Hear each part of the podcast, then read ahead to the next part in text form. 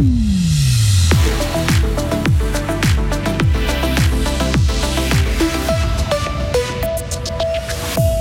C'est fini pour Fribourg-Gotteron en Champions League. Les Dragons se réveillent ce matin avec des regrets, vous l'entendrez. Malgré la gronde, Mikarna défend son projet d'abattoir à Saint-Aubin dans la Broye. Et puis les hommes sont surreprésentés dans les postes à responsabilité. La ville de Bulle veut que ça change et lance cette semaine une opération de sensibilisation. Et puis le ciel va devenir de plus en plus nuageux, signe annonciateur de pluie ces prochaines heures.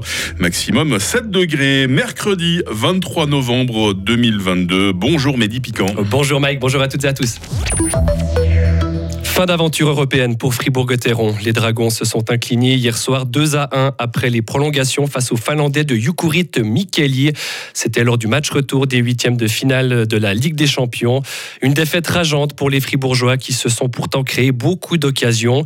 Il y avait donc mieux à faire selon l'attaquant et buteur de Fribourg-Gotteron, Nathan Marchand. Beaucoup de déceptions, euh, frustration. Je pense que voilà, ce soir, on peut s'en vouloir qu'à nous-mêmes.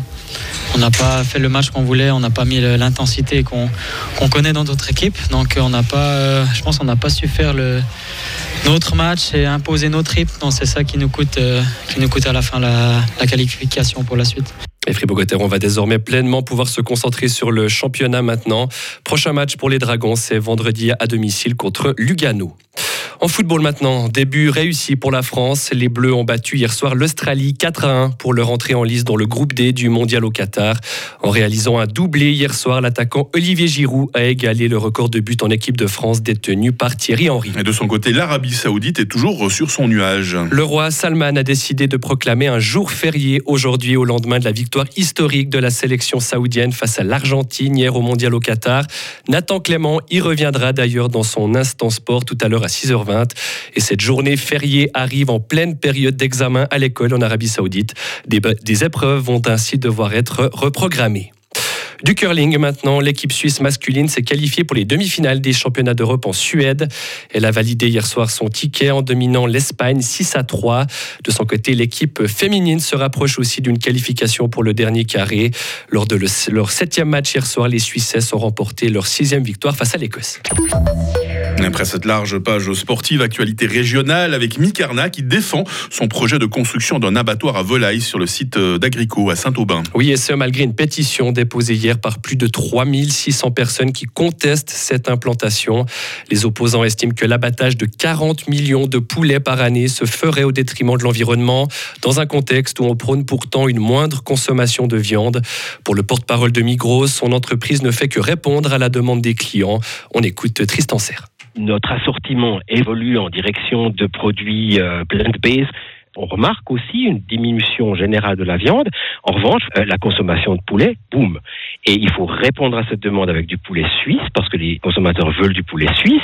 Et on a la région pour ça idéale, une région qui produit et la meilleure façon d'y répondre, c'est pouvoir avoir des nouvelles installations qui répondent à des normes de pointe au niveau durabilité, au niveau de traitement des animaux, pour pouvoir faire face à cette demande qui, du côté du poulet, augmente.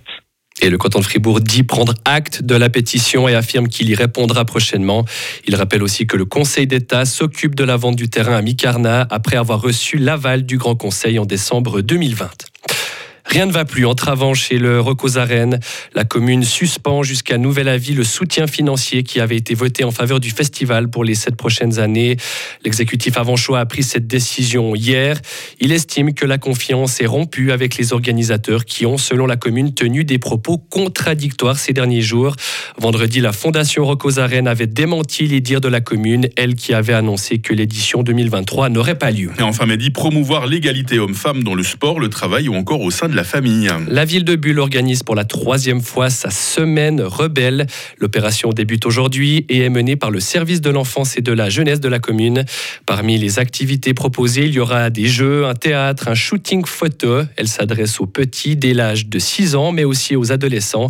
Pascal Pernet est le chef de service de l'enfance et de la jeunesse à Bulle. La semaine rebelle cette année, elle se recentre un peu sur les enfants et les jeunes. C'est vrai que par le passé, on avait des événements tout publics, mais nous avons voulu faire une semaine de sensibilisation auprès du public que nous avons l'habitude de côtoyer et vraiment leur dédier cette semaine pour traiter avec eux de ces thèmes et échanger là autour avec eux. Je crois que ce qu'on veut faire passer comme message, c'est qu'il y a des trucs qui se vivent au quotidien, qui ont évolué quelque part historiquement de cette manière-là et qui ne sont de notre point de vue, pas encore tout à fait satisfaisantes. Et finalement, nous voulons, à travers cette semaine, contribuer à l'égalité homme-femme. Et si ça vous intéresse, sachez que la manifestation se déroule dans les locaux du service enfance-jeunesse jusqu'à samedi et tout ça est gratuit. Ah, J'aime bien ce nom de semaine rebelle. Ouais, c'est pas mal, ouais. Vous étiez un rebelle quand vous étiez jeune, Mehdi Piquant. Bah, je crois pas. Peut-être. Faudrait demander à mes proches à mes parents. mais- C'est vrai Ah bah moi je peux les appeler si vous voulez. hein. Ah, vous faites moi le malin là tout de suite. hein. On Vous verra s'ils nous écoutent. on vous retrouve.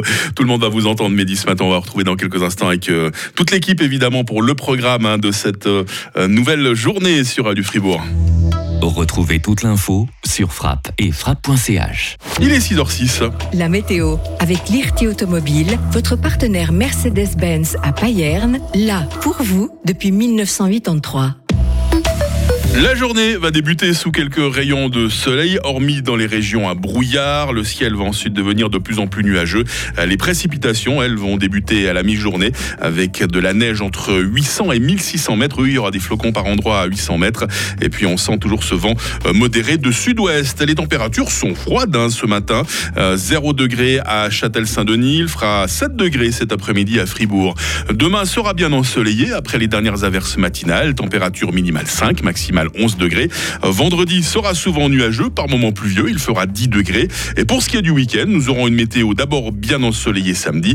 Par contre, il risque fort d'y avoir du stratus tenace dimanche. hein. Nous sommes euh, mercredi 23 novembre 2022. Bienvenue en ce 327e jour. C'est l'occasion de souhaiter bonne fête à tous les Cléments que vous aurez euh, la chance de croiser.